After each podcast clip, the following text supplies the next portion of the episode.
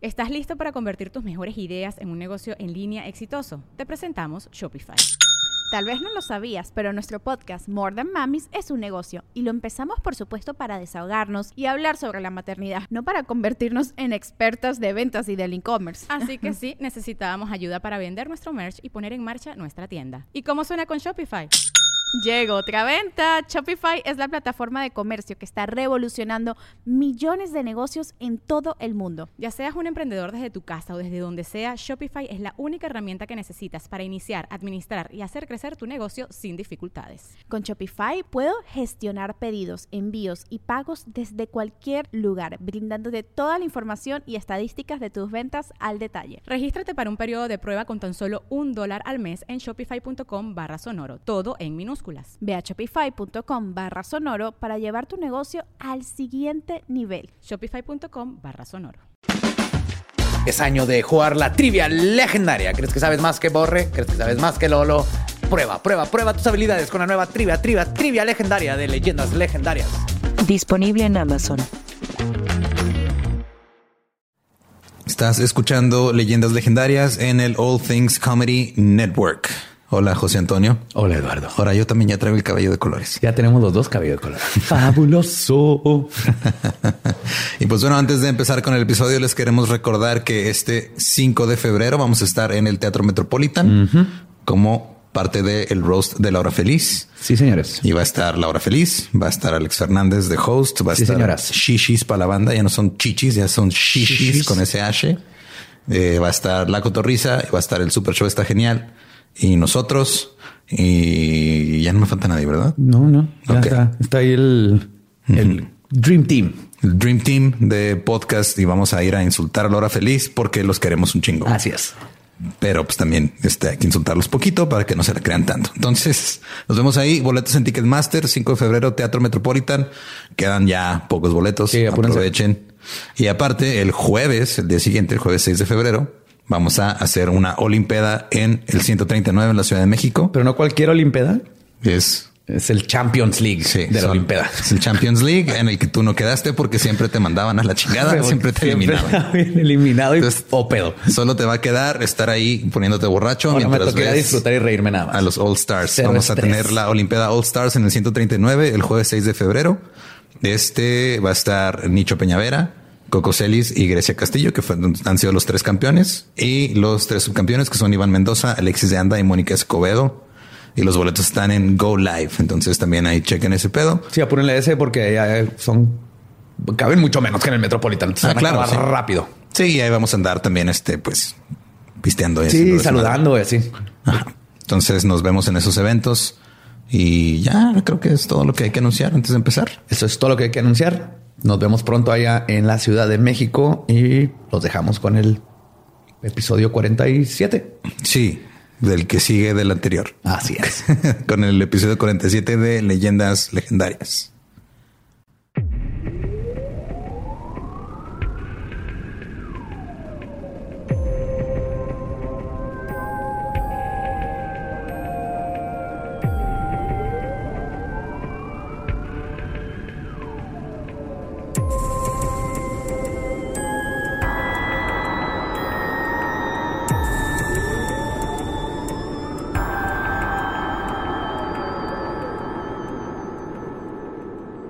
Bienvenidos a Leyendas Legendarias, el podcast en donde cada semana yo, José Antonio Badía, le contaré a Eduardo Espinosa y a un invitado especial casos de crimen real, fenómenos paranormales o eventos históricos tan peculiares, notorios y fantásticos que se ganaron el título de Leyendas Legendarias. Y bienvenidos a otro miércoles macabroso.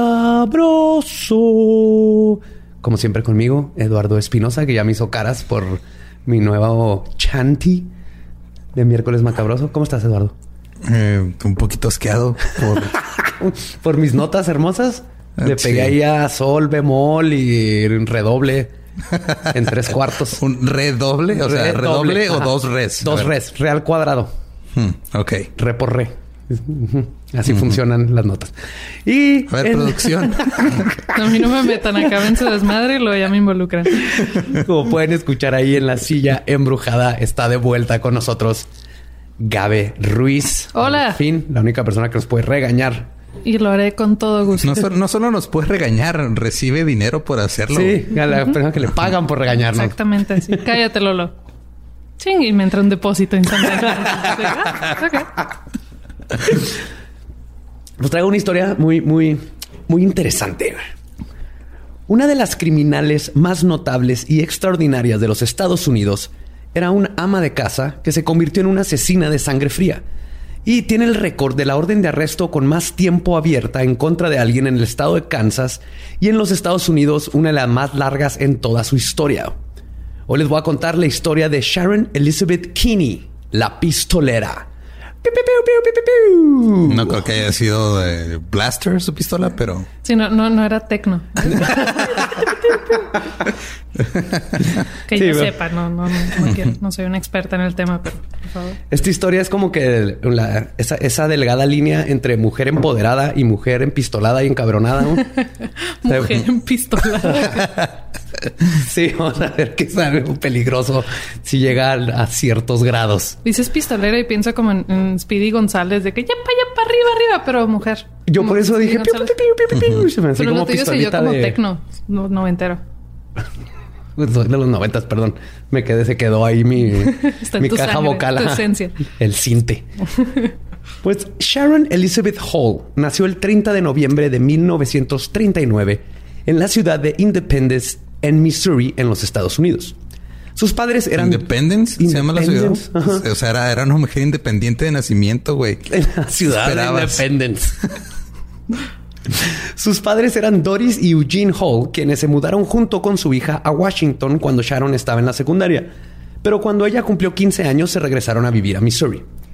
Durante el verano del 56, a sus 16 años, Sharon conoció a un estudiante de universidad de nombre James Kinney, en ese entonces de 22 años, en un retiro religioso. Sharon no era una muchacha analfabeta en el sexo y no tardó en seducir al típico joven. Era, no era analfabeta, era vaginalbeta nada más. No, no era. Para nada. Alfabeta en el sexo. no. Con palabras. Esa, esa vagina hablaba muchos idiomas. Sí, sí, sí. Sabía Ah, leer, perro, ¿sabes escribir. hablar en la F? Ay,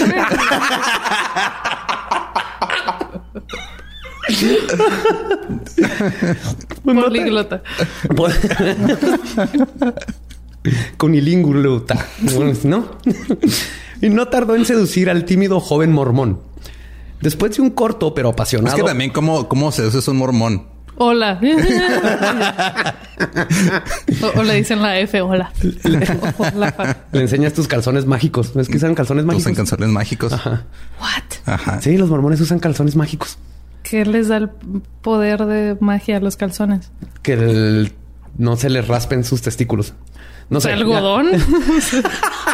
No, pero sí tienen, sí tienen calzones mágicos. Usan así weird underwear. O sea, están, tienen ropa interior específicamente mormona y, Ah, ajá, está muy rara. Pero de específicamente mormona a mágica y como... No, no, así le dicen, es mágica. Ajá, O sea, es Mm, como que el- ya, no sé ya, si creer. ten- ya haré el tema de, de mormonismo, Ajá. pero sí tiene, bien, tiene, viene de una tradición de que esa ropa era especial para los mormones, para cuidarlos del mal y los ángeles y cosas así. Sí, tiene una connotación mágica desde el principio. Ok. Joseph Smith estaba bien cabrón. Pensó Muy, en muy todo. Pendejo. Sí. Hombre precavido vale por dos. Después de un corto pero apasionado amorío veraniego, James regresó a seguir estudiando en la Universidad de Brigham Young en el estado de Utah.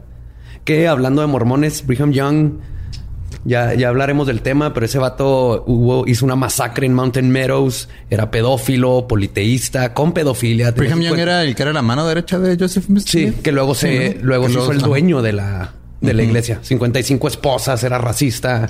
Es de lo peor. De lo peor Brigham Young, pero nomás lo quería mandar ahí y tenerlo... Soltarlo al éter. Soltarlo para que no se les olvide. Mira, todo, todo lo que sé de los mormones lo aprendí de un musical. Que es probablemente el mejor musical de la historia. Que se llama Book of Mormon. De hecho, si no lo han visto y les toca la Sí, oportunidad... si de no lo fueron a ver ahora que fue a la Ciudad de México, Qué lástima. pss, la neta. Yo no lo he visto, la neta. Nomás estoy mamando, pero... Yo tampoco. Elizabeth, como toda niña de 16, quería una cosa más que otra en la vida. Salirse de casa de sus papás. Por los tiempos en los que vivía, al contraer matrimonio era la única y más rápida manera de lograr su independencia, de independence. ¿Dónde, dónde vivía? ¿En, en el Estado de México en el 2020? Freelancer. Los 30, sí, no mames. Quiero independencia. Voy a casarme con un güey que no me va a dejar ser independiente. en mujeres. Un güey mormón de 22 años. Exactamente. Mormón es igual a libertad, ¿verdad, chicas? Ajá. Y luego puede que seas una de otras 32 esposas. Pero esta no es una historia de mormones. Esta no es una historia de mormones, aunque parezca que sí. Pues lo que hizo es que dijo, me voy a casar con él y voy a poder vivir mis sueños y una vida de lujos y viajes. Así que le mandó una carta a James informándole que estaba embarazada y que por favor pasara por ella, básicamente. Cáele. Ajá, vente. Pero, ok, ¿sí estaba embarazada? Ah, para allá voy. Uy, spoilers, perdón. James, siendo un hombre religioso, pidió vacaciones de sus estudios y manejó hasta Independence para hacerse responsable de su bendición. Y en octubre de ese mismo año se casó con Sharon. Con el dato curioso que el acta de matrimonio de la pareja indica que Sharon tenía 18 años y que era viuda. ah, cabrón. Yo- a Sharon nunca le gustó hablar mucho sobre este detalle, pero por alguna razón Sharon contaba que había estado casada y su esposo había muerto en un accidente automovilístico. Sí, así funciona la viudez. Nada de esto, sí, nada de esto es cierto. Tenía 16 años y nunca se había casado, era una niña. Ah, yo, yo sí le estaba creyendo así que cómo se pudo haber casado. ¿Qué No, le pasó al- no, son de esas cosas. Desde aquí de- empiezas así como que Sharon está rara. Ok. Algo tiene ahí. Se Ella establece de entrada que, era- Sharon, ella insistió en así, hoy soy viuda, como, como en MySpace cuando ponías así de que eh, en, en tu estado de relación te ponías viuda por haberte trendy y cool. ¿No? No. Ay, bien que lo hicieron. No. Yo sí, como ¿Te acuerdas que nos conocimos en MySpace? un saludo a MySpace del 2009 que nos está viendo. No sé. Nos está viendo desde la irrelevancia. La familia Kinney se fue a vivir a Provo, en Utah, donde tuvieron una segunda ceremonia de matrimonio, ahora en la casa de Elder Kinney, una vez que Sharon había sido convertida al mormonismo. Obviamente el matrimonio no comenzó en las mejores de las circunstancias debido a varios factores. Princip- Uno tenía 16 años, dos el güey era mormón. Tres, todo esto empezó por un embarazo, por un amorío en verano. Sí. Pues principalmente uno es que Sharon le gustaba gastar y gastar mucho. Ugh, same.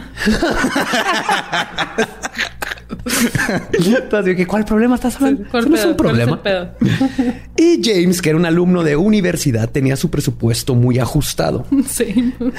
Tan ajustado como su ropa interior mágica.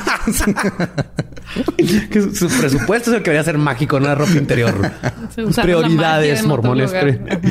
Además de que vivían en un departamento que compartían con un roommate.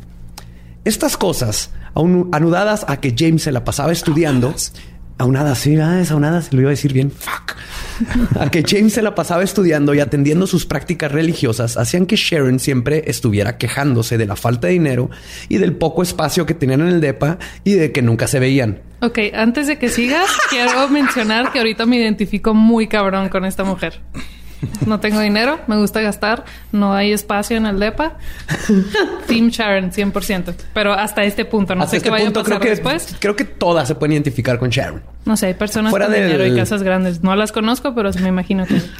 Eventualmente James se fastidió de las incesantes quejas de su nueva esposa y viendo que no podía concentrarse en la universidad, decidió dejar su carrera trunca y regresarse a vivir a Independence.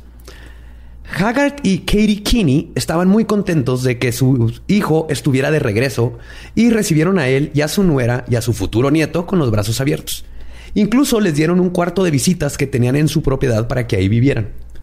Los dos consiguieron trabajo. James como ingeniero eléctrico en la compañía aeronáutica Bendix y Sharon de nana, o a veces tenía trabajos en tiendas de vendedora. Nana, ¿verdad? No Nana. de enana. No, no, no. Sí, no, no, es bien fácil, güey. Nomás pones los zapatos en las rodillas y nadie te pregunta nada. Sí, sí, toreaba, iba a la lucha libre. Navidad, uff, ni se diga. Ajá, Navidad es cuando más. De ahí salió el aguinaldo. Entonces, a, la- a ver, si a la mujer le pagan el 75% que a un hombre, a una enana, ¿cuánto le toca? Si es proporcional así la, de la rodilla, no, no voy a seguir esa línea. Por... Pero Sharon no estaba contenta. Porque era enana.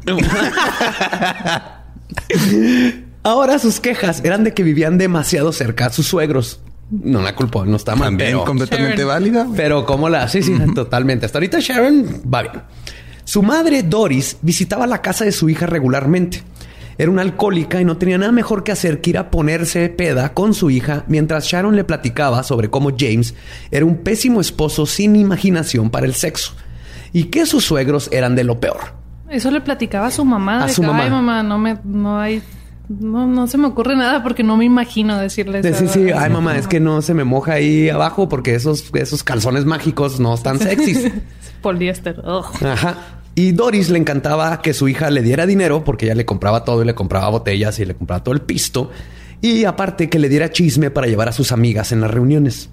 Cosa que siempre hacía. Y los chismes regresaban a los skinny. Pero a Haggard no le importaba nada. Nunca había estado de acuerdo con el matrimonio de su hijo y no confiaba en su nuera. Pero se aguantaba todo porque su esposa Katie tenía grandes esperanzas para su familia y su nieto. Aparte porque son mormones, o sea, esos güeyes aguantan todo, Son ¿no? tercos. Son- sí, son No, y tercos. aparte, todo esto era mientras ella estaba embarazada. Ajá, O sea, aquí está, sigue embarazada, sigue embarazada. O no está embarazada. Oh, yo llegué a esa parte, estoy en asco. Como telenovela. Sí. Una tarde, cuando James regresó del trabajo, encontró a Sharon llorando y en mal estado esperándolo. Le comentó que le había hablado al trabajo, pero que no lo había podido contactar, y luego le dio las malas noticias. Había perdido al bebé. El corazón de James se rompió completamente. La idea de un bebé era lo que lo había hecho mantenerse firme en una relación en la cual no estaba feliz. Sharon, por su Qué parte, feo que eso es lo que necesites para mantenerte firme en la relación. Tal vez por eso se quejaba Sharon con su mamá así, güey. Es que nada más se le para cuando hablo del bebé. Mormonismo, está bien raro. Sigo sin entenderle, pero Na- na- nadie lo entiende. No, no. Sharon, por su parte, pretendió que estaba triste y destruida porque ella sabía que nunca había estado embarazada. Y la única razón por la que perdió a su bebé era porque ya no era posible seguir pretendiendo que no engordaba. Así que decidió abortar la misión, literalmente. ups. Ah, ups, katsup así en el colchón. Está nuestro hijo. tirado por toda la casa. Ups, perdón, iba bajando las escaleras y me tropecé y caí arriba de esta montaña de ganchos.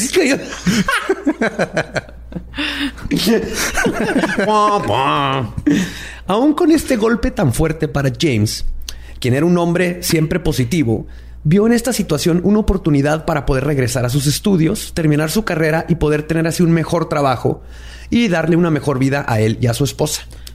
Pero esto nunca sucedió porque Sharon quedó embarazada de a de veras ahora sí en 1957 y tuvieron a su hija Dana. ¿Qué culpa tiene James? No sé, pero o sea, es como cuando dices así, ay, me invitaron a algo a donde no quiero ir, ay, no sé si me voy a sentir bien o no, igual y me enfermo y luego sí te enfermas. Ah, pues sí, eso pasó, exactamente. pasó. Y pues más que nada Sharon. Sharon amaba a su hija y le dedicaba casi todo el tiempo del mundo. Incluso cuando iban a ir a una boda de unos amigos y aprovechar el viaje para tener una pequeña luna de miel que nunca tuvieron, Sharon renuentemente dejó a Dana con los suegros. ¿Dana es la niña? Sí. Sí, Dana es la hija. Y luego llegó con los suegros y les dijo, a ver, entonces tú crees que soy culera? Ah, No, es Tradana, perdón. El- el- en el, durante todo el viaje, la pareja siguió peleando. Cuando Sharon vio que la boda a la que fueron no era una gran boda de sociedad. Así que en la- después se fueron a una cabaña que había rentado James a un amigo para pasar ahí su luna de miel. Sharon no dejaba de insultarlo y hacerlo de menos. Lo único que hizo que los regaños se detuvieran fue que James le prometió que irían a Las Vegas de regreso a Independence. Y sí lo hicieron, pasaron por Las Vegas y Sharon pudo ver las luces de la ciudad del pecado desde adentro del automóvil. Ni se paró No. el culero. Aquí, aquí estoy del lado de James. O sea, Sharon sí está de bitch. Hmm. Se enojó se porque la boda no estaba como- bonita. Y no era sí, su boda. cierto. Sí, cierto. Prosigue. Entonces, sí, sí me imagino la cara Pero, de ok, James. uh, pudo haber tirado acá como ah, pasivo-agresivo al nivel... ¿Yo? Donde decía que, "Ah, ok, bájate, pero nomás a la gasolinera. ¿Fuiste a Las Vegas? Ahí está. Este, fue, fue como un chiste de papá lo que hizo este vato, pero en vivo. Ah, sí, ahí están Las Vegas, ¿te gustan? Ya lo vimos. Fuga. Ya puedes decir que lo viste. Ajá. sí, ok. Pero no, sí. Y estaba calificado para hacer chistes de papá porque ya era papá de neta. Ahora sí era de veras. Te dan permiso en el hospital. Cuando entregan al bebé. te- Te dan tu licencia de dad jokes. Perdón. Ya de regreso en Missouri, James decidió que aunque sus sueños de terminar la universidad estaban muertos, aún así podía superarse y hacer una mejor vida para todos. Y lo logró. En 1959 se fueron a vivir a una casa recién construida en la subdivisión de Ellswood Meadows y para este tiempo la familia Kinney ya había crecido con el nacimiento de su hijo Troy Kinney. Pero Sharon... no- e- Bikini se oye como, ah, ya ves que es bikini, tranquini, troikini. No sé cómo sería un troikini. Un troikini, eso es un bikini que adentro trae más personas, como un caballo de Troya. Ándale. Sí. Hasta adentro trae más bikinis pequeños. Tranquinis. Es que el bikini en sí es un caballo de Troya, ¿no? Ok. Ok, por, No, esa analogía está muy por allá. Ok. te- no dice. Pues Sharon no estaba contenta. Mientras James trabajaba dos turnos, ella estaba teniendo un amorío habitual con su exnovio de prepa de nombre John Boldis y con cualquier otro hombre que le llamara la atención. Los vecinos constantemente le contaban a James cómo veían carros llegar a casa, a su casa con hombres diferentes mientras él no estaba en ella. Y cuando Sharon, pues sí, Pues sí, no sí. estaba en ella, evidentemente. ni en la casa ni en ella. Y cuando Sharon no estaba haciendo el delicioso con su otro hobby favorito, perdón, eh, era iba a ser su otro hobby favorito que era comprar y comprar y comprar y comprar. Lo que mantenía a los Kinney siempre en una precaria situación financiera. James era un hombre tradicional para sus tiempos y siempre mantuvo una actitud de alguien cuya función era proveer y darle una mejor vida a sus hijos y esposa. Incluso su actitud era la de dejar que Sharon estuviera a cargo de todo con tal de que estuviera contenta. Si ella estaba contenta, él estaba contenta. Clásico. Yo tampoco le no tengo que echar ganas. ajá. Yo estoy dando dinero, que también ahí sí entiendo que el- yo creo que Sharon, eso que le contaba a la mamá, pues, obviamente afectaba, ¿no? Claro. Pero toda esta, toda esta relación empezó mal desde el principio y se va a poner peor. Pero aún así, James no estaba pendejo. Y después de todas las pruebas de infidelidad y la actitud tóxica de su esposa, decidió ir a ver un abogado para tramitar un divorcio. Después de hablar con su abogado, habló con su esposa y luego con sus papás, a quienes le contó que Sharon, al recibir la noticia, le dijo que si le daba la casa, toda la custodia de la hija, de la hija nada más, y mil dólares, que ahorita serían como nueve mil dólares, le otorgaba el divorcio. Ok, si Simón nos divorciamos, te lo vendo. Ajá, básicamente fue una extorsión ahí. Y también se hizo así de que... Y la niña. ¿Siendo mal la niña? Ese güey, me. La mamá... Es que se llama Troikini también. O sea, Tú te quedaste con el troikini. ¡Ay, yo quiero a troikini! Sapo. Sapo, yo quiero a Dana. La mamá de James, Katie, lo convenció de intentar salvar su matrimonio porque religión, son mormones, no se pueden divorciar. Bueno, esto hacen todos los de las religiones, ¿verdad? Y este, este sería un consejo que Katie se arrepentiría de haber dicho por el resto de su vida. El 19 de marzo de 1960, mientras Dana jugaba en la otra habitación, Sharon sacó una copia de una revista policial recientemente comprada, donde venía un artículo sobre una madre en Virginia que asesinó a su esposo y se salió con la suya. Ay, se me olvidó dónde estábamos. Pensé que era como nomás chisme y se me olvidó que va pasando Ay, Sigue siendo chisme, amiga, ¿eh? ese Sigue siendo ese chisme. punto, pero sí fue de que no, no se le vaya a ocurrir. Ay, me veo logos. ¿Y te acordaste que estás en el Sí, secundaria? ay, no, esto no va a terminar. ¿Te acordaste que estás en tu lugar de trabajo? Se me olvida, perdón, soy muy dispersa. Ella le dijo a la policía, o sea, la, la- la señora de Virginia, del, caso que estaba leyendo, Sí, man. que uno de sus hijos apretó el gatillo sin darse cuenta, disparando accidentalmente a su esposo en el pecho. Un policía sabía que ella lo había hecho, pero no pudo encontrar la prueba. La historia tuvo lugar en Manassas, Virginia, el 11 de junio de 1959. La señora Lillian Chastain luego confesó haber asesinado a su esposo. Pero en la revista lo único que Sharon vio fue una mujer que se había deshecho de su esposo, había cobrado la aseguranza y había sido apoyada por toda la comunidad. Así que aproximadamente a las cinco y media de la tarde, mientras James estaba tomando una siesta en la recámara principal, el inconfundible sonido de una pistola disparando rompió con el silencio del lugar. Cuando Sharon subió a la recámara, encontró a su esposo con un balazo en la parte posterior de su cabeza.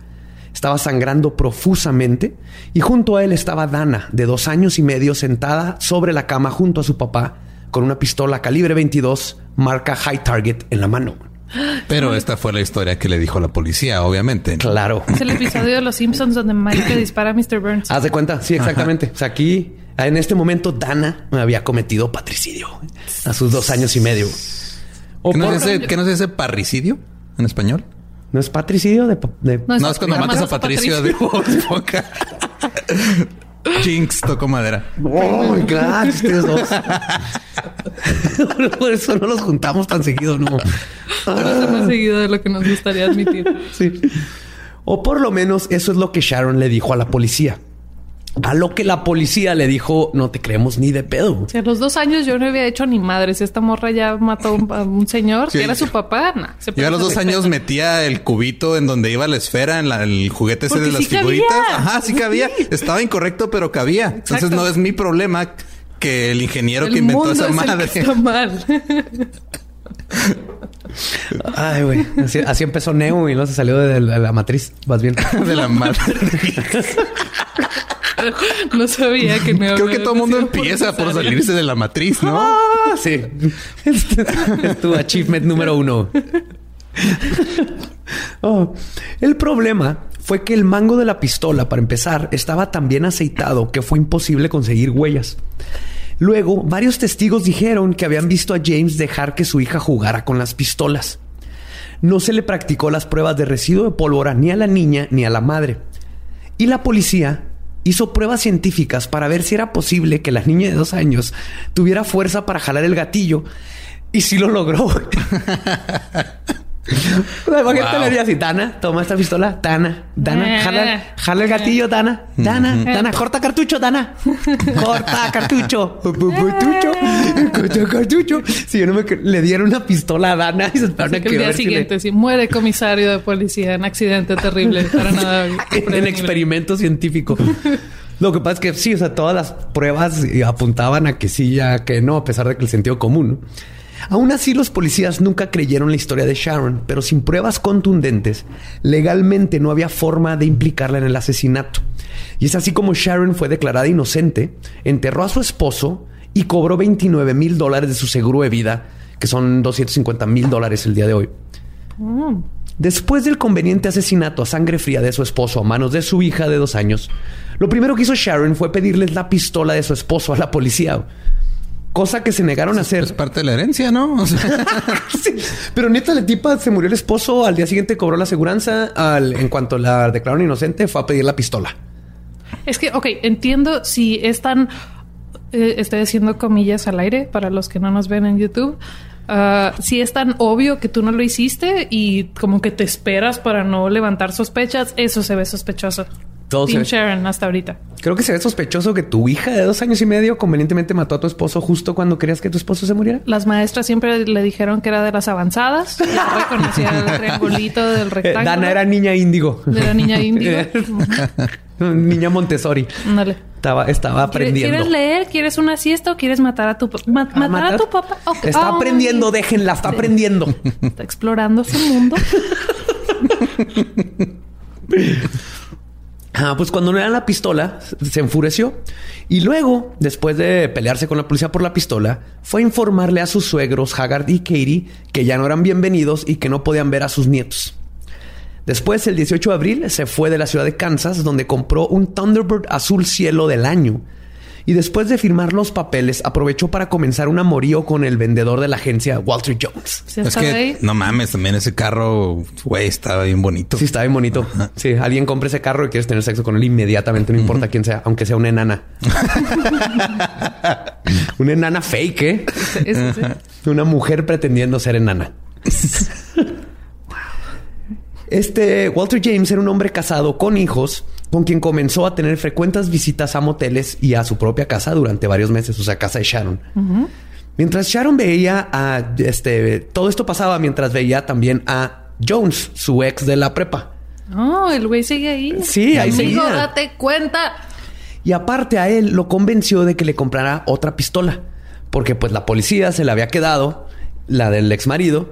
Y cuando John, este John le informó que había comprado la pistola y se la dio y que la había registrado bajo el nombre de Sharon, ella lo forzó a que regresara y cambiara el registro. Y su lover boy fue y cambió el registro. Entonces aquí yo que no sé por qué nadie está sospechando de esta mujer en este punto. Because that pussy was fire. Tal vez no, no estamos, en ningún momento has mencionado la, calidad del. Sí, la calidad de la, La vulva. el- de la vulva. Sí, sí, sí. Sí, eso sí, sí era una mujer muy guapa. Ahí, ahí va a haber fotos. Mira. ¿Va a haber fotos? Ajá. Eso decían de mi abuela paterna porque tuvo hijos como con cuatro diferentes hombres. y yo cuando pregunté a mis 10 años así, ¿por qué todos mis tíos tienen apellidos diferentes? Ay, mi hijo, es que tu abuela era muy guapa. Entonces, Ahí está. Si no era culpa de tu abuelo. no. No, pero sí, que- ella también sí es, es muy guapa, así muy, este, muy delgada, facciones. Hubiera sido modelo de sus tiempos si no hubiera no estado hubiera- atorada en un matrimonio. O sea, en sus tiempos, en 16 sus tiempos hubiera perpetuado los estándares de la belleza que afectan a la mujer. Qué poca madre, Ay, Sharon. Mata a quien quieras, Sharon. Y digo en sus tiempos porque ahorita tendría como 88 años. Así bien buena del 88. El amorío, con, el amorío con Walter Jones duró varios meses. En uno de esos días de motel, Jones estaba cambiando para irse con su esposa cuando Sharon le dio la noticia de que estaba embarazada. Oh, uy. A diferencia de su esposo, de su finado esposo, Walter no le creyó el cuento o simplemente no le importó. Terminó de cambiarse. No le- sé si le importaba mucho su familia que ya tenía. Sí, ¿tú crees que le iba a importar? Ay, déjame, te pongo atención. Ah, sí, cómo no, a ver. y respeto. ¿Cómo la vamos a poner? Tengo una idea. Bikini wax. Terminó de cambiar. Monokini, Monokini. terminó de cambiarse, le dijo a Sharon que no quería volver a, que no la quería volver a ver y terminó el amorío. Desnuda y gritando, Sharon siguió a Walter hasta su carro reclamándole mil cosas. Escena que dio para muchas semanas de chismes a toda la persona que estuvieron viendo la escena en vivo de una viuda que acababa de perder a su esposo solo unos tres meses atrás. Uh, En tres meses tantito, tenía Sharon, dos amantes más sí, y un Thunderbird azul. Ella no perdió el take tiempo. Ajá. Al día siguiente, Sharon le marcó a la esposa de Walter, Patricia Jones. Le dijo que tenía que hablar con ella ya que le tenía que contar sobre un amorío de su esposo, el cual estaba teniendo con la hermana ficticia de Sharon. Sí, entonces Sharon Así, le dijo... mi hermana, no soy yo para no nada, soy yo. Es que mi hermana le está haciendo el nasty a tu esposo y quiero hablar contigo. Tengo una gemela. Ajá. Es malvada, yo soy la buena. Ella vive en Canadá. Sharoni. Patricia sospechaba de su esposo desde hace tiempo. Y a pesar de que sus amigas le dijeron que no era buena idea, algo en Patricia la hizo ir a ver a Sharon. El 26 de mayo de Que 1960... nada más quiero decir, este, nota que si Sharon mata a Patricia, ahí sí sería patricidio. Hijo. No le, no le sigas la corriente que está pasando. Este es un show. Este es un podcast de calidad. pudo- no, no, no. Con- Los chistes están a un nivel... de cualquier otra. Laura, Martina, Patricia. Yo no pongo los nombres. Son biografías. Cámbiaselos para el propósito. ya sabes que vamos a Yo venir. no sabía que iban a hacer estas sus mamadas. Van a bajar el nivel de humor tan alto y propio que tenemos aquí. El 26 de mayo de 1960, ambas mujeres llegaron a un estacionamiento en la calle Phelps, conocido por ser utilizado por parejas que necesitan privacidad pero no tienen para un motel. Fue en este... O sea, para calentamientos pobres, básicamente. Sí, Había puros alumnos de prepa ahí, ¿no? Ajá, Obviamente. Sí, es sí. clásico. Todos de prepa nos te- conocemos ese lugar en el en la Cada ciudad. ciudad, tiene Ajá. su lugar de esos. Ajá. Fue en este lugar donde Sharon confesó que no tenía una hermana y que en realidad era ella la que había estado acostándose con el esposo de Patricia. Mi hermana soy yo, idéntica a la una máscara de su cara igual. ¿Cómo le hiciste? Y además le informó a Patricia que estaba embarazada de su esposo. Después de darle la ¿Qué información, pinche novela de Televisa nos estás platicando? cabrón, Sí, no, yo estoy. ¡Oh, baby, Pa, pa, pa. Pero ok, aquí es como eh, principios de los sesentas, ¿no? Es que era súper común de que ah, todos los, bueno, los abuelos y así de, de- de nuestra generación eh, era de, no, pues sí sabemos, tenemos ahí unos primos extras o hermanos. Era súper común y la tanto las espo- la esposa y la novia como que sabían qué pedo, pero Entonces hacían, todo el mundo se hacía güey y se aguantaba y por eso tenían que estar pisteando todo el día nomás para sobrevivir. Mad Men, 100%. Mad Men es Mad Men, ajá. Nomás para poder cuidar a los hijos no y tratar atractivo. de sobrevivir. sí. Primos extras, güey. What the fuck? O sea, sí es cierto, pero. No ¿Que sé. los primos extras? sí. Sí existen, es un término legal. Así le hacen los genetistas. ah, no, este güey tiene tres primos extras. Su abuela era muy guapa.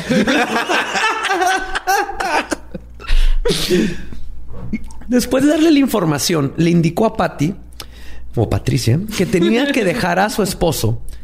Y a pesar de tener un esposo infiel, ella se negó. Porque eran los 60 y era así de. Sí, bitch. exactamente. Bitch, es mío. Ajá. Dime algo que no sepa. Vengas a... Sharon. Con esto, Sharon. Sharon reaccionó a la negativa, disparándole a Patty y matándola. Ah, la madre. Ok, avíseme. ¡Patricidio! ¡A huevo! Patricidio, fuck you. Dejó su cuerpo en el estacionamiento y se fue a su casa. Cuando Patty no regresó a su casa, su esposo Walter inmediatamente pensó que Sharon tenía algo que ver y le marcó para confrontarla.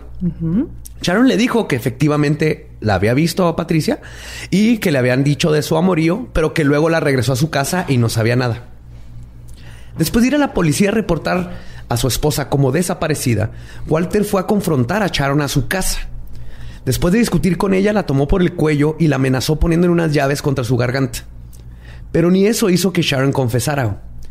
Lo que sí hizo inmediatamente después de la confrontación es irse a buscar a su otro amante, John Boldis, a quien primero le dijo que estaba preocupada porque no encontraban a la esposa de su amante 2. Lo le ¡Qué di- poca madre! ¿Qué pedo? Digo, aprecio su honestidad. Ya ves cómo no pero- te respeto en absoluto y me vales madres. Pues el otro güey, su esposa está perdida. Dame, ¿Me ayudas a buscarla? hazme piojito porque me siento mal al respecto. Ahora te vas a cucharear. Sí, sí. Entonces, no encontraba la esposa de su amante 2. Luego le dijo a amante 1 que fueran a buscar a la esposa de amante 2. En la búsqueda, sedujo a amante 1 y lo llevó al lugar del asesinato en la calle Phelps, donde Sharon le indicó exactamente dónde estacionar el auto. Antes de alcanzar a apagar el auto, Sharon dijo, oh no, ¿qué es eso? Parece un cuerpo que estaba iluminado por las luces del automóvil y se veía a lo lejos un bulto. Bolditz, probablemente más horny que con ganas de andar de detective, dijo que seguramente eso era un bulto. Sí, mira, allá hay un bulto, aquí hay un bulto. ¿Cuál le vas a poner atención? Ey, venimos a poner atención a este bulto. ¿Sí? Que no estamos en la calle Phelps. No, no te distraigas, por favor. Atención. Atendamos un bulto a la vez. un bulto a la vez. Sí, un bulto a Es el peor programa de Alcohólicos Anónimos. Pero Sharon insistió en que bajara al auto a investigar. Y es ahí donde el amante de Sharon descubrió el cuerpo de la esposa del otro amante de su amante. Ok, entonces es eh, la esposa de William o alguien con W. Ajá. La esposa de... De eh, Amante 2. De Amante Walter. 2. De Ajá, Walter, de Walter, Jones. Walter, Ajá. ajá. Es la que se murió y el que la encuentra Es Amante 1. es, ama- Es es amante de 1, Goldie. Bolditz. Bolditz. ajá. Boldis. ese güey. No Pero obviamente Sharon lo llevó hasta ahí para que encontrara el cuerpo. Ah, ok. Sí, sí, sí. Sí, como que sí le dio miedo la amenaza de Walter y dijo, pues voy a llevar a este güey que lo encuentre. Que esté en Encuentran el cuerpo, al que al cabo... Se nota que esta tipa es así de que... Can't touch this. No, no, ta-na. esa canción no iba a existir por 30 años después de eso. Dudo mucho que Sharon se lo hubiera ocurrido. Pero sí tiene esa mentalidad como dijo, llevo este vato, él le encuentra, le encuentra a la policía y Walter ya se calma porque ya encontró a su esposa muerta. O sea, me- Nunca pasó por su cabeza de van a pensar que fui yo. El cuerpo, vestido con un suéter negro y una falda amarilla, pronto fue identificado como la desaparecida Patricia Jones. Jones había recibido cuatro disparos de una pistola calibre 22. Aunque la herida fatal fue un disparo en la cabeza de Jones entrando cerca de la boca en una trayectoria ascendente. También tuvo una herida de bala en su abdomen y dos heridas de bala penetrantes en los hombros en una trayectoria descendente a través de su cuerpo. Que lo más probable es que le disparó adentro del carro como hacia ¡pum! arriba. Toma perra y Ajá. luego que se cayó. ¡Pum, pum! No sé si le dijo ¡Pum! perra, pero probablemente. Vamos a asumir que le Vamos dijo a asumir perra, que le ¿no? dijo perra. Toma esto, esposa de un hombre casado con el que estaba tomando un amorío. Sí, Tomando, teniendo. tomando. Las quemaduras de pólvora en el dobladillo de su falda, que habían sido elevada hasta su cintura, indicaban que el arma había sido disparada desde corta distancia al menos una vez. Los informes iniciales y la investigación ubicaron la hora de muerte de Jones aproximadamente a las 9 pm, el 27 de mayo. Se hicieron repetidos intentos para encontrar la bala que había atravesado el cuerpo de Jones y el arma homicida, incluso el tamizado de tierra en la escena del crimen en busca de balas. y el despliegue de una tropa de Boy Scouts para buscar el arma. Ah. Qué bonitos tiempos esos, ¿verdad? Sí, vénganse, niños. Y, y les daban el parchecito así que resolvieron un homicidio. Resolviste un homicidio. Eso sería un buen. A mí en los Boy Scouts nomás sí me tocó hacer una, este, una caja para bolear zapatos. No, a mí Una me caja para bolear en el lodo. A ti te arrastraron el lodo, pero eso no, o sea, los Boy Scouts a ti nada más sin motivo alguno. Sí, sí, sí, en general. No, unas las bestias Girl esos Scouts. niños. Ah, en las Las- gacelas, ¿cómo se llaman? No, ¿Lobatas? no me acuerdo, estuve ahí dos días porque me arrastraron en lodo. Sí. No, no quiero hablar al respecto, cállense. No, yo hice una caja de- donde ponías tu chinola y tus trapitos y todo para que alguien pusiera el zapato y luego le bolearas los zapatos. Wow. Pero como- habilidades para, o sea, Para cómo hacer hacer, dinero, nudos y cómo hacer dinero. Mira, a los ocho años yo podía independizarme de mi familia. Si me hacía huérfano a los ocho años, yo ya tenía las habilidades para O sea, irme a a, ver, un mall. Independizarte de tu familia y quedarte huérfano son conceptos muy similares y muy opuestos al mismo tiempo, güey. El punto es que yo iba a estar bien financieramente. güey. Iba a Y- tener dinero. O sea, te enseñan a hacer cosas, a hacer dinero, pero no a pronunciar financieramente bien. No, claro que no. Yo, eso no- yo no. sabía bolear zapatos y matar ardillas. Finalmente se encontró una bala de rifle calibre 22 enterrada en el suelo donde se había encontrado el cuerpo de Jones, lo que proporcionaba evidencia de que al menos alguna de sus heridas habían sido sostenidas en el lugar donde se encontró su cuerpo. Pero a pesar de que buscaron por todos lados, incluso usaron buzos para investigar un lago que estaba cerca, y con la ayuda de los Boy Scouts no pudieron encontrar el arma homicida. Claro, porque los Boy Scouts son así el estándar de, de CSI. investigación Ajá. forénsica. De ahí viene la criminología. Hola, Jimmy, ¿dónde encontraste las...? No. Oficial, no encontré la pistola, pero le puedo bolear los zapatos. Lo importante es que creas en ti, Jimmy. Le dan un besito. Sí, no le dan su Oficial, no le puedo, no encontré la pistola, pero sé guardar un secreto. sí, sí. La policía ya había comenzado su investigación y varias personas que trabajaban con Patricia habían identificado a Sharon como la última persona con la que la habían visto, a- con la que habían visto a su colega. A medianoche del primero de julio, la policía llegó a la casa de Sharon y la pusieron bajo arresto. Les dio permiso a los suegros de quedarse con los niños porque seguía renuente. Seguía igual, Sí. sí, ¿Qué más iba a hacer, babosa? y fue a corte. Salió al día siguiente después de pagar 20 mil dólares, que serán 170 y- 173 mil dólares ahorita. Ok, tenía De 29 fianza. mil dólares de la aseguranza. ¿Cuánto, le ¿Cuánto costó el? Thunderbird? Ajá. Ay, güey. Y, y luego, o sea, ya no- ahorita ya no tiene dinero, güey. No, no tiene Ya dinero. después de la fianza se quedó sin dinero. Sí, de hecho, la fianza la logró adquirir gracias a que cuatro personas pusieron sus propiedades como colateral. Hey, ¿qué tal? Soy Lolo de Leyendas Legendarias y les quiero dejar un pequeño adelanto de nuestro nuevo podcast. Estás escuchando El Dolop, parte de All Things Comedy Network. Este es un podcast de historia americana en el que cada semana yo, Eduardo Espinosa, le contaré un suceso histórico americano a mi amigo. José Antonio Badía, que no tiene idea de qué se va a... Ok, lo bueno es que el tema. No, lo bueno es que nada más te trabas cuando lees, ¿verdad? Sí, O sí, sí. No, no cuando voy a decir una línea que he dicho ya como cuatro o cinco veces.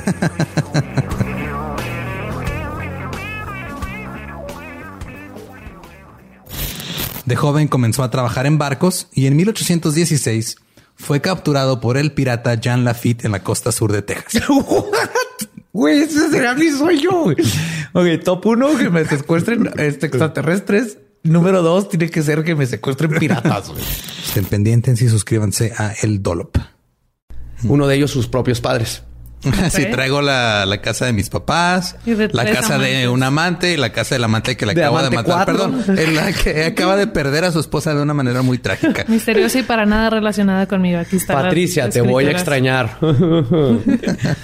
La policía cuestionó a James Baldis y a Walter Jones, quienes incluso se dejaron que les aplicara una prueba con un detector de mentiras.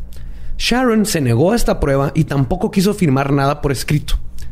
La fecha de su día en la corte se atrasó porque esta vez no había mentido de su embarazo. Y el 16 de enero del 61 dio a luz a su hija Marla Christine. En junio comenzó su juicio. El jurado consistía de puros hombres.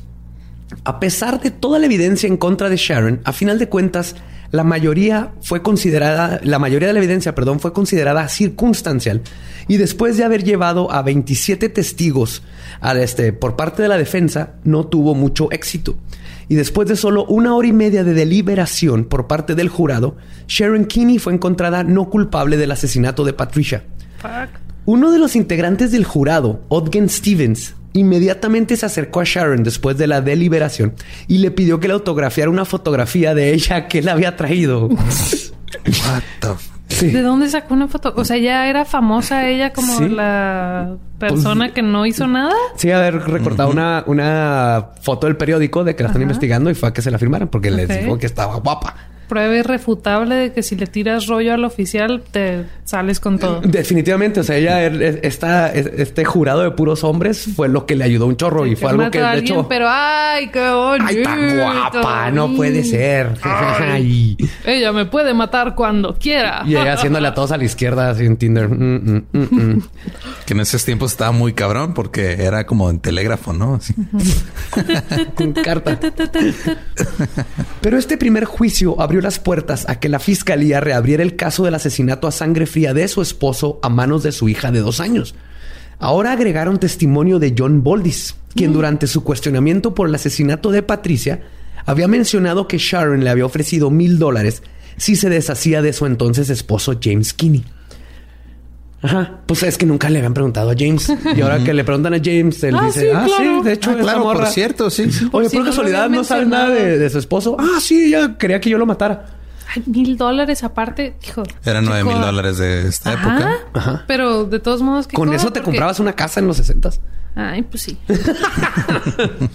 Además del factor importante de que en retrospectiva podían probar que Sharon sabía que si su marido se moría mientras seguían estado, estando casados, ella recibiría los 29 mil dólares de la póliza de seguro. Por eso digo mil. Es así de, güey, dale dos, dos quinientos. Ah, no, pero es... Ajá, bueno, sí es cierto. Ajá. O sea, si ella ya sabía. Creo que podemos asumir que Boldis estaba medio pendejo. Por eso, por eso, cómo- cómo se nada llama? más, nada más quiero. ¿Cómo le dicen? Nada más quiero este aclarar y quiero puntualizar el hecho de que Gabriela obviamente está pensando en más dinero porque es producción, güey. Y por eso está a cargo, por eso es la que no, hace no negociaciones. me parece un trato justo y mi cliente Boldy no está dispuesto a aceptar esos términos. Y va a necesitar Sí. dos botellas de tequila en el green room y el Hotel 70% cinco de las ventas de mínimo. mercancía. Viva Aerobús, no. Aeroméxico. Pero sí, más bien creo que lo que ibas es que el, el buen Boldy estaba empanochado. Empanochado, esa es la palabra. Esa es la palabra. Y ya, ya supimos que está ahí todo bonito, ¿verdad? El juicio terminó el 11 de enero y después de cinco horas y media de deliberación, el jurado regresó con su veredicto. Culpable. Pero adorable. Culpable pero adorable. O sea, le dieron el mismo veredicto que tú cuando llegas a tu casa y encuentras a tus perros haciendo un desmadre. Sí. Ay, mal, chico.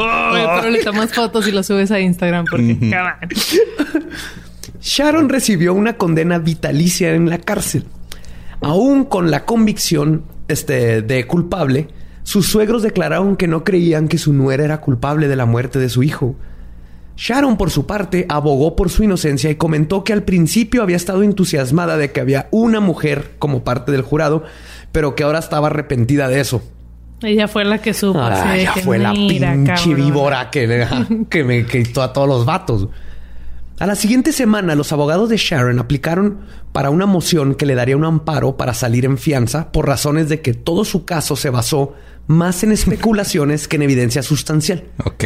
Yo creí que iban a aplicar hacia algo como su señoría, vamos a este a decir que tenía problemas mentales porque obviamente está en sus días y son los sesentas. Demasiado emocional como para aguantar un juicio. Déjenla. Que mate a alguien Sí. más, no hay problema. pero- Objeción, esta mujer está histérica. Inocente. Objeción se queda. El- entonces todos decían que la evidencia era sustancial. El juez Stubbs negó la petición, pero en mayo de 1963, la Suprema Corte de Missouri reconsideraron la petición y le otorgaron a Sharon la opción de salir bajo fianza y que se hiciera un nuevo juicio porque consideraron que su defensa no había tenido suficiente tiempo para prepararse en el juicio anterior. Su hermano le prestó la cantidad de 25 mil dólares, ¿Por qué le siguen dando dinero? Se lo No sé. gasta en cosas. En Thunderbirds. En Thunderbirds y amantes. y, y fianzas y, Y amantes. fianzas. Y, y manteniendo a una niña patricida. Tiene hijos. Sí, sí. Tiene, ya tiene tres. Ya tiene tres, uno que le valió madre, pero ahí está todavía. ¿Sigue Sí. existiendo? Entonces está Dana, Troikini y Marla. Troikini. y Sharon salió bajo fianza con las instrucciones de que se presentara en corte para octubre. Su segundo juicio para aclarar la muerte de su esposo se llevó a cabo, pero fue declarado un juicio nulo ya que uno de los jurados había sido cliente de uno de los abogados. Ajá. El tercer juicio por la muerte de James Kinney comenzó el 29 de junio del 64. Después de los testimonios de nueve testigos, el jurado, de nuevo conformado por puros hombres, se estancó en un voto de 7 contra 5 sobre si era o no culpable. Al no poder llegar a una decisión unánime, de nuevo se declaró como juicio nulo y se puso otra fecha para el cuarto intento que se llevara a cabo en octubre. En el otro octubre, ya era otro año. Otro año. Y, y en este tiempo ella está como... ¿Está libre? la- está Está libre. bajo como fianza. Si nada. Como si nada. Eso, eso es lo que hace la El fianza. sistema está mal. Sin embargo, en septiembre de ese año, Sharon, quien seguía en libertad bajo fianza, decidió irse de vacaciones a México con su nuevo amante, Francis Samuel Puglis. Resulta que entre juicios, Sharon había tenido dificultades para encontrar trabajo. En parte debido a su ¿Cuáles son sus reputación. habilidades? Puedo Crimen. matar. Buenísima para matar, buenísima para inculpar a mi hija de dos años en un asesinato. Fingir embarazos. Uf. Uh, ¿Dónde firma? Pero ¿a qué hora se encuentra amantes? Yo no tengo tiempo de trapear en la semana. Entre juicios y tener tres hijos y lo aparte me imagino que tenía algún tipo de ¿Sabes, trabajo. ¿Sabes cuál es la, la clave? No había internet en esa época. Híjole. Entonces, esas, esas cuatro Instagram. horas en, en Instagram dándole likes a fotos de perritos, ella los estaba buscando amantes, inculpando a su hija de dos ¿Qué tan años. productiva sería si no fuera por Instagram? Ya llevarías tres asesinatos mínimo esta semana. Mínimo. Mínimo. O sea, no me subestimas, Espinosa. Tres juicios salió de que saliste como inocente. Sí, sí, sí. Culpable pero adorable. Pues Sharon había tenido dificultades para encontrar un nuevo trabajo, en parte debido a su reputación, pero principalmente porque nadie quería contratar e invertir capacitación en alguien que probablemente iría a prisión pronto. Y finalmente dejó de buscar por completo y comenzó a vivir de la asistencia social del gobierno. No, es que me acordé cuando trabajaba en call center y la gran mayoría de los que trabajaban conmigo eran ex convictos, Todos, ¿verdad? Pero gringos. O sea, bueno, o Los sea, que hablan inglés bien pochos. se los traían, se los, o sea, los deportaban y luego los agarraba el call center. Y el call center jamás usó esa excusa, güey, de no va a capacitar a alguien que probablemente va a terminar en prisión. Ah, ya están en México. Eh, buen punto. Si los están buscando ya, aquí nos agarraron. Y fue durante uno de sus viajes semanales a la oficina de asistencia social donde conoció a Samuel Francis Puglis. Sí, O sea, en todos lados va Soriana a decir, ay, mira, otro amante va a pagar el gas. Ay, otro amante. Sí, a Charon le- no solo le abren la segunda caja del Oxxo, se coge al vato que le abrió la segunda caja del Oxxo. ¿De qué privilegios goza, Sharon? no sé si está muy cabrón. Voy a tener que ver una foto porque sí, sí está muy, muy guapa. Está guapa. Y más para ser una asesina múltiple. Eh, se me olvidó esa parte. Sí, sí, claro. Ignorando la parte donde mata a todos. Pues con Puglis empezó otro romance tórrido, pero volátil. Para salir de viaje le avisó a sus abogados, quienes al ver, que de- al ver que dejarían a sus hijas en los Estados Unidos, estaban seguros que no se fugaría, y solo le dijeron que volviera para su juicio en octubre. Sharon viajó como si fuera la esposa de Samuel, usando su apellido. Arribaron en México el 14 de septiembre, pero no sin antes traer un par de pistolas, porque Sharon le dijo a Samuel que, y cito, no se sentía segura en México. Same. No la culpó. y creo que no la podemos culpar por eso. No, ahí sí no. Y luego llegaron justo un día antes del Día de la Independencia. No, y los balazos, el- no, me entiendo totalmente. Sí, sí, sí, ahí sí la compré. Inmediatamente fueron víctimas de la maldición de Moctezuma, o sea, tomar agua y sufrir de diarrea violenta. Eh, La, La, diarrea fue como su romance tórrida y volátil. Pero la, la- la maldición de Moctezuma es necesariamente causada por el agua o es nomás comiste algo en México. Sí, no, es que te dicen dio que es por diarrea. el te da diarrea y muchos le echan la culpa al agua. Ok. Sí. Pero ellos fue por el agua, fue el día llegando. O sea, no, no disfrutaron para nada. Yo pasaron tres días sin poder salir de su recámara. Por toda la diarrea. Ajá, por, había diarrea por todos lados. Diarrea por aquí, diarrea por allá, adentro, Diestra, afuera. Siniestra. Sí. Para el día 4, Sharon comenzó a sentirse mejor y decidió ir a un bar, dejando... Espérate tantito, güey. Tómate un caldito o algo. Ya, chida, fuga. esta, chava- esta señora no se espera para nada. Creo que es lo que hemos Tiene aprendido. cosas que hacer, amantes que esposo, encontrar, gente que matar. Vámonos, Sharon. Sharon se fue a un bar dejando a su amante, esposo falso Samuel, en el cuarto. En el bar conoció a Francisco Parades Ordóñez, un ciudadano americano nacido en México que trabajaba como locutor de radio. En cuestión de horas de conocerlo, terminó siguiéndolo a su habitación en el Hotel Lavada. O sea, no, y qué valiente si después de tener diarrea por cuatro días llegas directo a eso. Sharon, mis respetos. Oscilo entre qué miedo Sharon y a huevo Sharon. Eh, Ahorita estoy en a huevo Sharon. Entonces, a ver qué va a pasar, girl. depende de qué pasó. Sí, sí, sí, hasta ahorita. Todo lo que digo es eh, con la información que tengo hasta este momento, porque después dices algo bien ojete y me veo mal yo y no es la intención. Bien, está aclarado. Sí, sí, sí. Es- se va con él al hotel Lavada, no de lavar la espacio Vada. Y otro en otro par de... Se va al hotel, pero toda sucia. No, pues que mi- que- qué bueno que se fue lavada después de la diarrea de tres días. Es lo mínimo que puede hacer. Sí, sí. Modales, Sharon, por favor. Este, este es el episodio donde el humor casi bajito, bajita la mano. Bajita la mano. No, está bien. Está, está mediana la mano. Entonces se fue a lavada y en un par de horas Francisco Parades fue abatido a balazos en su propia habitación. Ah, o sea, sí se por pedía pa- Sharon. Sí se pedía Parades. Yo ¿Sí? creí que estaba haciendo Paredes mal varias veces. No. tanto, o sea, tanto me sacó de pedo que ya me valió madre que lo matara Sharon. o sea, Sí, ma- matamos por completo, por completo. Wow, ya me pegaste tu dislexia, pero ya. Yay. Lo que dijiste no importó porque estábamos ocupados riéndonos de un chiste estúpido. Qué bueno. Por favor. No, pues está, está bien así. se pero lo queda. mató a balazos también, supongo. Sí, sí, sí, sí. Y ella, Sharon, se daría cuenta que México no es como los Estados Unidos en cuestión de leyes.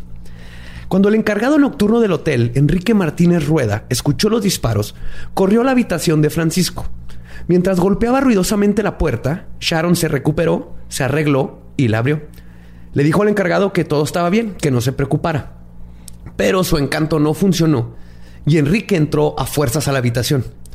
Al mismo tiempo que vio al hombre muerto en la cama, también vio cómo Sharon le apuntaba con una pistola. El empleado se movió justo a tiempo para evitar la muerte, pero aún así, recibió un balazo en el hombro. Se las arregló para esquivar un tercer balazo, bueno, segundo para él, forcejeó con Sharon y le quitó la pistola. Luego logró salir de la habitación y se quedó deteniendo la puerta para que Sharon no pudiera escapar. México, México. huevo, Enrique. Sí. No te Enrique. Rocks con un Digo, balazo. también este doble moral que llevamos un chingo de episodios cagándosela a México y sus leyes. Y ahorita es de huevo México. Pinches gringos llevan un año enjuiciando a esta morra y aquí un, un- Enrique, el Bellboy la chingó. El Bellboy. Quiero que voy a asumir que Enrique era gay y no funcionó para nada los encantos de esta tipa. Y ahí es donde encontró su límite. Chingue tu madre. Eso Sí, no, me sé. hace nada, perra. Soy inmune, Ah, quítate. Quítate, perra. Y aquí me voy a quedar. Qué bonita tu blusa, héroe. por cierto. Sí, con balazo y todo y perra. Au. Pero, güey. Au. Teniendo la puerta. Ah. Se queda deteniendo la puerta para que Sharon no pudiera escapar y a los pocos minutos arribó la policía quienes rápidamente arrestaron a la asesina. güey. Cuando fue arrestada, primero trató de manipular a la policía mexicana con los mismos encantos que había usado en la pol- con la policía estadounidense. No tuvo ningún efecto. Es que los mexas no hablan inglés. No puede, ¿eh? porque el- Pero, ella no hablaba español. pero era zona turística, ¿no? ¿Dónde estaban?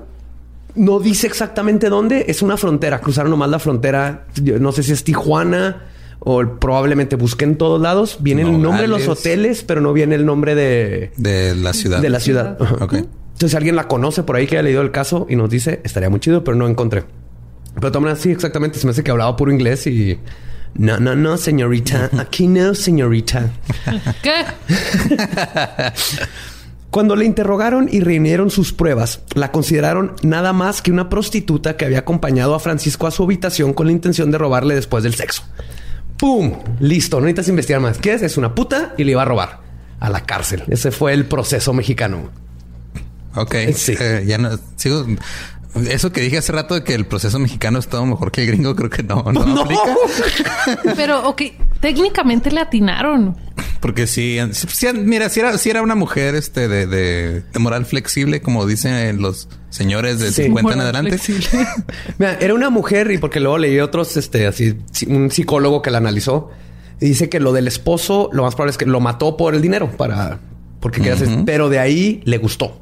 Se dio cuenta que tenía poder no solo sea- para seducir hombres y controlar, sino de matar. Cuando mató a Patricia y así de pelada, bien quitada, llevar a alguien a descubrir el cuerpo.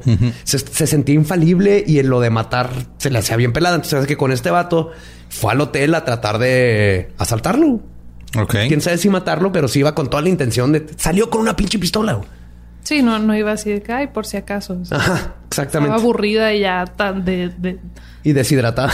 deshidratada, mucha diarrea. Sí, Qué diarrea por sigo todos lados. respetando muy cabrón esa decisión. Pero, o sea, si ya tienes buen rato como que aburrida y lo único que te saca de esa línea monótona de tu vida es matar a alguien, no, pues vas a tener que estar matando gente para volver a matando y llegar a ese matando. punto. Y, y aparte Me sacar imagino, dinero. digo. Sharon alegó que su intención no era la de matar a Ordóñez. Solo lo quería asustar porque el hombre había intentado forzarla a tener sexo. Después de su arresto, la policía fue a su cuarto en el Hotel Jean, donde arrestaron a Puglis. Al principio sin cargos, porque México, pero luego encontraron las otras dos armas de fuego que traía en las bolsas de Sharon, junto con más de 50 balas. Irónicamente, una de estas pistolas encontradas luego se comprobó con pruebas de balística que fue el arma utilizada por Sharon para matar a Patricia Jones en 1960. Pero como Sharon había sido encontrada inocente, ya, Ya no era no posible pueden- juzgarla de nuevo. Entonces sigue quedando inocente, aunque se sabe que definitivamente fue ella. Ajá. Puglis fue llevado a la cárcel de Lecumberri con cargos de posesión de armas de fuego sin licencia y Sharon fue llevado a una prisión para mujeres. ¿Lecumberri no es la de Monterrey? Ah, entonces de seguro estaban en Matamoros o algo ahí cerca. Ta- ¿Tiene sentido? Sí, creo que hemos resuelto este caso. Yo no puedo asegurar nada porque no sé geografía. Entonces. Yo nomás sí. reconocí una palabra y lo que- el hecho de que él dijo Matamoros, va, pudo haber dicho así, que, ah, sí, está por Baja California y hubiera dicho, mm. Y No que todo lo que yo dije está mal y van- nos lo van a hacer saber en el próximo correo de leyendas legendarias. Qué miedo. Pues a ella se la llevan y le dan el cargo de asesinato. El día después. le dan el cargo, se oye así como que, ah, to- asesinato estamos contratando Sí. tú. Por favor, tienes. Cocinero, limpia botas, asesinato. El día después de su arresto, Alex Peebles, un abogado estadounidense, llegó e intentó conseguir que deportaran a su cliente a los Estados Unidos. Pero fue en mano. Las autoridades mexicanas se negaron a liberarla. Sharon, como siempre, le gritó a su abogado, quien, cansado de los berrinches de Sharon, dejó en claro que esta vez, y cito, se había jodido y que estaba sola y se fue. Sí, I'm ya no le aguantó. Sí, pues, Mic drop. Bye, bitch. La corte mexicana le otorgó un abogado mexicano. Uy. Y Higinio Lara. Feo. Sí, no, no. No, gracias. No, está bien. Nada que me quede en la cárcel. Quien alegó a favor de su cliente diciendo que el asesinato se dio por defensa propia. Perdón. Los jueces no se, tarda- no se tragaron la historia y la declararon culpable. Puglis fue declarado inocente y regresado a los Estados Unidos, mientras que Sharon fue llevada a una cárcel para mujeres en Iztapalapa el 18 de octubre por el homicidio de Ordóñez, a purgar una O sea, condena- una cárcel para mujeres en Iztapalapa no es nada más Iztapalapa. Es en general. Múdate a Iztapalapa y a ver cómo le haces. Te mandamos avena de vez en cuando.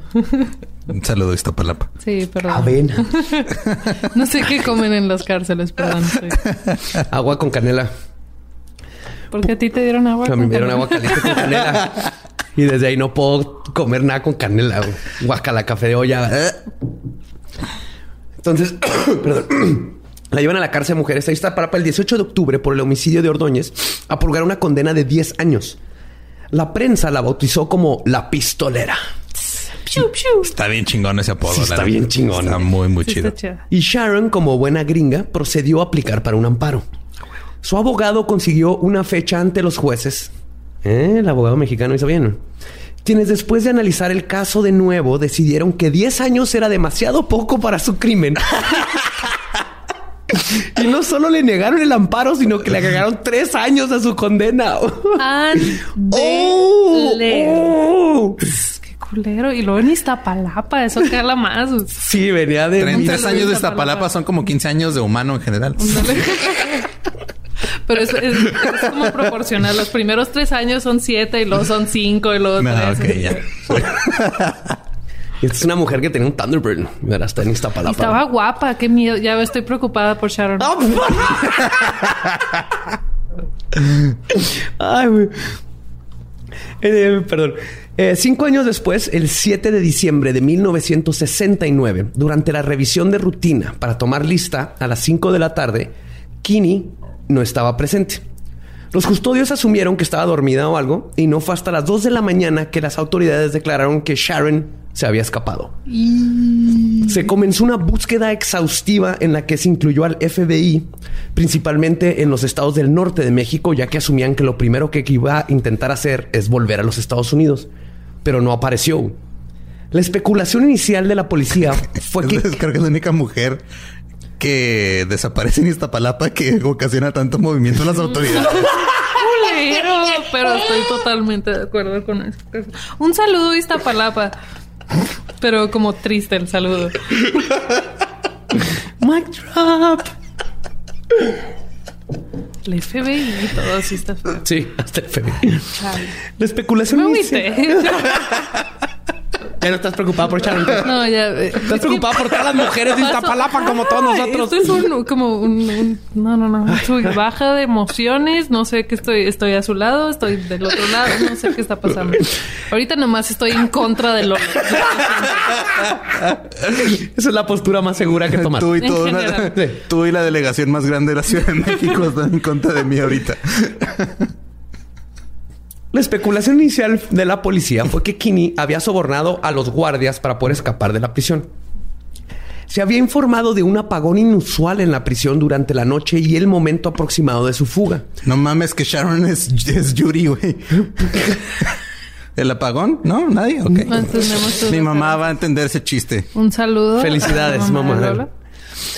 Y la investigación mostró que una puerta que debía haber estado bloqueada no lo estaba. La prensa, por su lado, de la época, informó sobre numerosas teorías sobre la fuga de Kinney, incluido el hecho de que ella había sobornado a los guardias de la prisión o que podía haber solicitado la ayuda de un supuesto novio que era comandante de la policía de la Ciudad de México, que la mamá de Kinney había estado involucrada en el plan de escape, también que un ex agente del Servicio Secreto Mexicano le ayudó a escapar y que Kinney pudo haberse disfrazado de hombre para escapar. Ok. O sea, hay ya de Hay todo. ¿Quién muchas es ese opciones. guardia nuevo? No sé, pero tiene unos ojos hermosos. Y un trasero muy bonito. No sé cómo me siento, Roberto. Estoy confundido, Roberto. Pero, ok, una vez más, ¿cómo chingado se encuentra tiempo para conseguir más amantes? Ahí en la cárcel está bien pelada, ¿no? Ahí sí ya no tiene nada que hacer. Bueno, sí. Aparte, lo que sí es que aprendió español bien cabrón en la cárcel. Y eso ha de haber facilitado Respeto eso. su labia. Ya estoy. La labia verbal. no, la labia men Pues yo creo que la labia verbal facilita la labia Además de menor. hablar en F, ya hablaba español, sí, ya ya. hablaba. Ya decía, arriba, arriba. Por atrás, por atrás. ¡Ay, para arriba, arriba! Adentro no. ¿Así suenan los orgasmos femeninos? Pregunta Sí. genuina. Sí, sí, sí. Además, no te había tocado, Lolo, pero funcionan todos siempre. Pero una teoría más moderna especula que la familia de Francisco Parades Ordóñez le ayudó a escapar para luego matarla. Ok. Eso está bien eso mexa, güey. Está súper mexa. Está bien, es- está bien este novela mexa. Eso. Sí. Se- sí, seguimos con la novela. Yo, neta, o sea, e- esta historia, si la ponen como eh, en versión novela con actuaciones terribles y mal iluminado y esas escenas donde están hablando solos, nomás como para, como Para explicar lo que está pasando en la trama- pasando, en la pero, trama, ajá. ajá, sí. Oh, pero tan solo, si pudiera hacer esta Sharon cosa sería Gabriela Spanik, obviamente. Totalmente, sí. No, yo neta sí vería eso Sí. y lo digo como persona que no ve novelas. Yo la vería. Ya tiene el mejor nombre. La pistolera. por Televisa. Ajá. Sí, Netflix échale ganas. No, sería más como de Univisión. Sí, sí, Sí. sí, sí, lo veo más tiene Telemundo incluso. Telemundo, ajá. Ahí está, Telemundo te acabamos de regalar una historia bien chingonzota de Sí, de ya nada, más novela. que, ya nada más que acomoden a Fernando Colunga y ya se armó. Ya con eso. Ajá, que pongan a la güereja de Dana. No, la güereja trabaja con ella fingiendo ser enana. No, no, era, era nana, perdón. Era, era nana, no enana. Ok. Ay. Pero, Ah, pero Qué mira. bueno que no somos productores. Eso hubiera terminado muy Pues mal. sí, nosotros dos no. Sí. Ustedes. Pues no se sabe exactamente cómo logró escapar, pero Sharon, al no aparecer en corte para su juicio en Missouri, incurrió en otro delito, que es no aparecer, aparecer en, en corte. corte. Ajá. Por lo que se formuló una orden de arresto en octubre de 1964, lo que la convierte en la persona con el récord de más tiempo con una orden de este tipo a su nombre en la ciudad de Kansas. Casi 56 años ya en este año. O sea, ¿sigue abierta? Sigue abierta. Ok. Y si no fue asesinada al salir de prisión, Sharon Kinney podría estar viva aún, ya una anciana de 88 años. Quizás, Bien guapa matando señores. Ah. quizás viviendo en Guatemala, como especula el FBI. Porque como aprendió español bien cabrón, dicen lo más probable es que no se fue a Estados Unidos, no está pendeja, porque estuvieron en la, en la casa de la familia Sí. un chorro esperando a que volviera. Nunca volvió. Dicen, si está viva, se ha ido al sur y perdimos totalmente la vista. Y probablemente alguien de los que nos esté escuchando conoce y no se tiene idea a la pistolera. ¿Que no tu mamá vivió en Guatemala? Ay, güey, sí es cierto. A lo mejor tu mamá tomaba té con la pistolera. Ah, bueno, ahí no hay problema. Yo creí Ok. que le iban a decir que mi mamá era la No, tu mamá No, no, tu tiene. mamá no tiene esa edad. 88 años, No, tu ¿verdad? mamá Sí, es, es muy joven. Oh, Sí. Pues sí, pues esa fue la A lo historia mejor- de a, Sharon. a lo mejor Sharon fue y fundó este MS-13, ¿no? O sea, tiene toda la actitud. Enseñándole a los pandilleros a seducir señores. No, no, no, nada más. Cualquier pedo les agarras las bolas, se dejan. no no le tumbas el dinero. Y si eso, fa- si eso falla, agarra uno de tus niños chiquitos y que le disparó. Aviéntale la pistola. ¿Vieron este episodio de Los Simpsons? Así, igualito. Sí. De hecho, por eso los maras siempre cargan un bebé y y ahí lo dejan y le dan la pistola y salen corriendo. Y lipstick. Nunca había entendido lo del lipstick. Culpable, pero adorable. Y esa es la historia de Sharon, la pistolera, la Qué culpable, porque pero adorable. la mitad del tiempo estaba 100% de su lado, pero la, la otra mitad donde hizo lo culero no estaba tanto de su lado. la mitad 100%, la otra mitad 60%. Ándale, más o menos. Porque me acuerdo de una vez Porque que... es que en- entiendes hasta cierto punto su motivación. Ajá. Y digo, sí, a huevo, you do you, girl. Tú puedes. Como me acuerdo de una vez que estábamos en un evento en el grunge y alguien filereó a alguien afuera y me enteré que había sido una mujer y me sentí poquito orgullosa. sí, fue así que a huevo. Ese es así se voltean las estadísticas, mujer. Defiéndete. No, y Sí, el vato sobrevivió, todo está Sí, bien, sí. pero, pero sí, sí hubo un poquito de orgullo de que Simón, Sí, lo sí, que es- puedan hacer ellos, tú lo puedes hacer, pero en tacones. Sí, Sharon es así porque dices, bueno, estaba en un matrimonio que no quería, pero Ajá. ella se metió ahí desde los culpa, 16 ajá. años. Pero luego el esposo le empieza a echar ganas, pero ya no está contenta. Entonces empieza a hacer chingaderas. Pero, en lugar ah, de dejarlo, mejor lo mata. Pero está también todo el pedo de este, o sea, lo de las profecías que se cumplen solas. Ella dijo que era viuda en su acta de matrimonio, güey. En su MySpace. Ah, pum, pum, pum. Ah, ella ya sabía que iba a terminar viuda por culpa de, de ella, de bueno, ella misma. Uh, hizo así todo como en los sospechosos comunes. Kobayashi. Se está rompiendo la taza en este momento, así. Sí, el detective vio la- el acta así.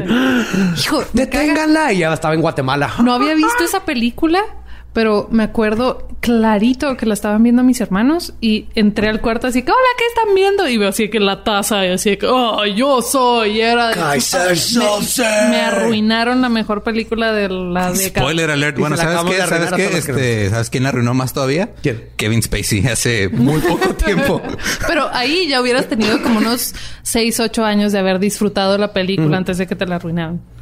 Ay, pero yo nada más sé que nunca acusan a Kevin Spacey de nada porque van a terminar no, no muertos. hizo nada mal, no hizo nada mal. Ajá, sí. Es- es- En este canal amamos a Kevin Spacey. Y todas las Lo- temporadas de House of Cards Sí, donde lo- sale Kevin Spacey. Lo dijo producción, entonces tengo que acatar la orden. Correcto. Pues ese fue el episodio. ¿Algunas noticias que tengamos que dar? Aparte de redes. No. Te- ¿Tenemos anuncios? ¿Tenemos fechas? Señora Ah, vamos a estar en el Metropolitan el 5 de febrero con todos los demás podcasts del universo. Y por universo me refiero a México y por México me refiero a la Ciudad de México. Y por todos me refiero a tres. Sí. Correcto. No, este, Rose de Laura Feliz, este, con Laura Feliz, Alex Fernández, el Super Show está genial. Eh, Chichis para la banda, La Cotorriza y nosotros. Así es. Sí.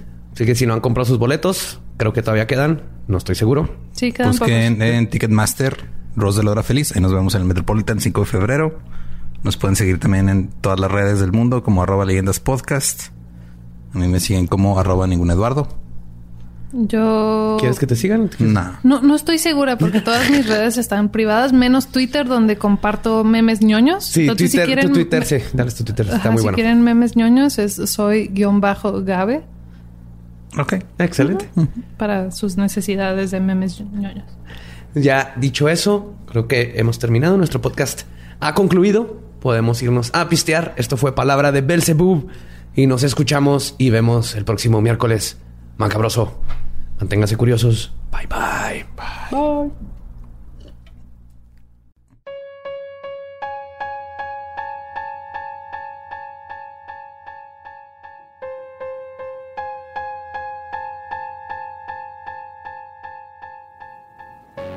Pues esa fue la asesina Kini, que estuvo muy bueno.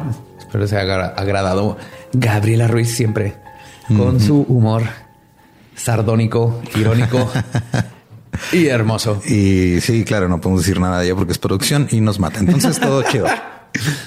Y vimos que funcionó bastante bien este post-roll de darles noticias más recientes de una forma más corta y analizada.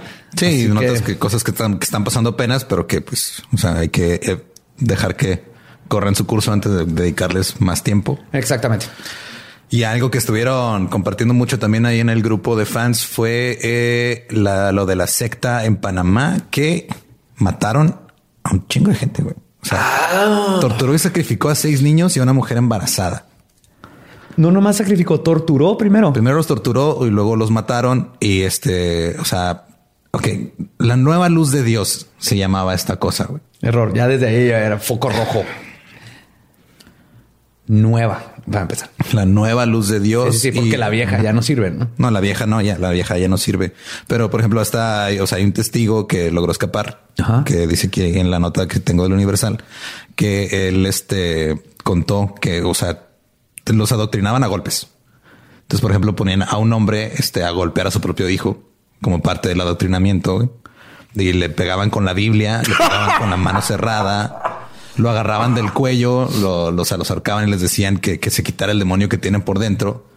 Pero eso de pegarles con la Biblia, qué pedo. O Es- sea, eso me reí, ¿no? De que le pegaran a los niños. Me reí con la Biblia, exactamente. Sí, sí, es que la, la palabra de Dios entraba a punta de golpes es... Ajá.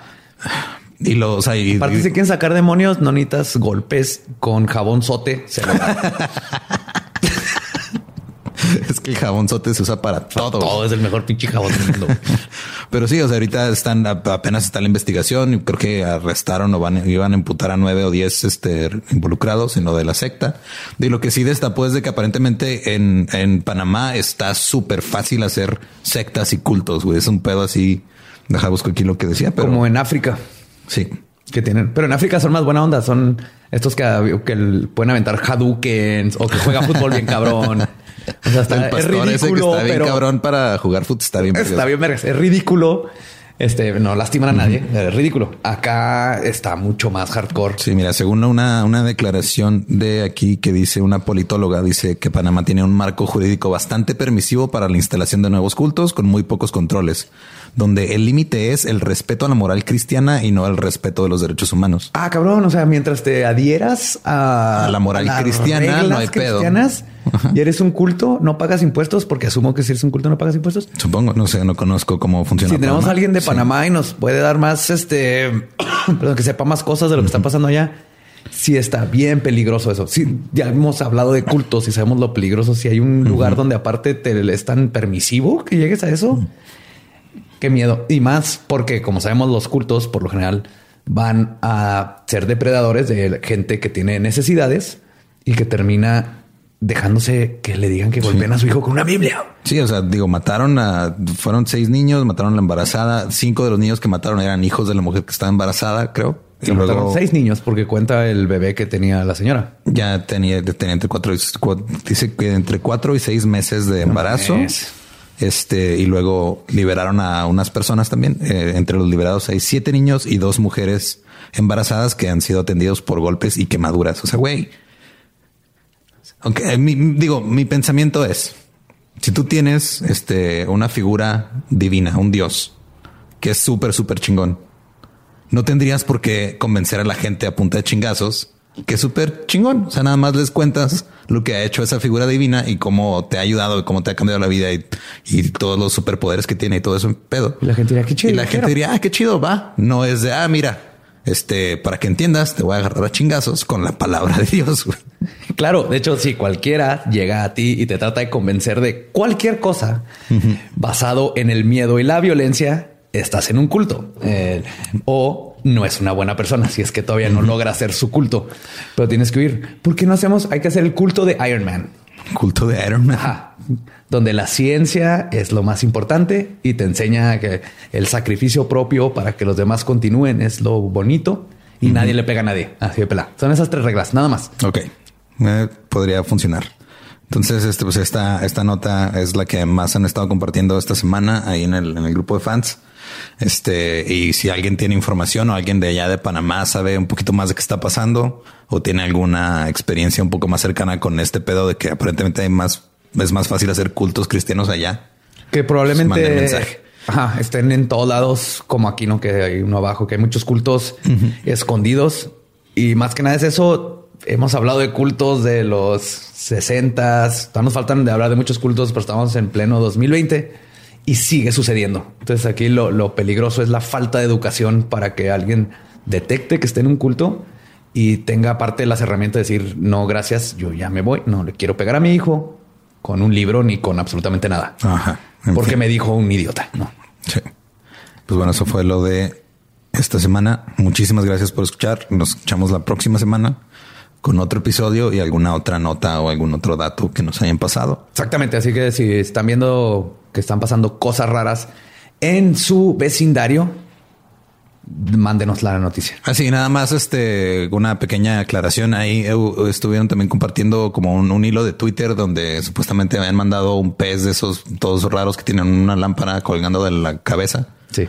Que lo mandaron al fondo del mar y que quién sabe qué. Este es ficción, gente. 100%. Ah, es ficción. Es ficción muy bien hecha, pero es ficción. Ajá.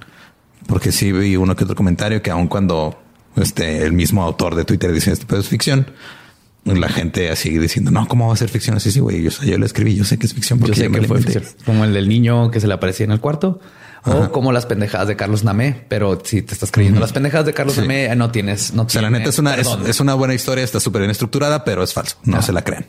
Entonces, esto fue todo por este episodio. Nos escuchamos la semana que entra. Bye. Y bye. Es año de jugar la trivia legendaria. ¿Crees que sabes más que Borre? ¿Crees que sabes más que Lolo? Prueba, prueba, prueba tus habilidades con la nueva trivia, trivia, trivia legendaria de leyendas legendarias. Disponible en Amazon.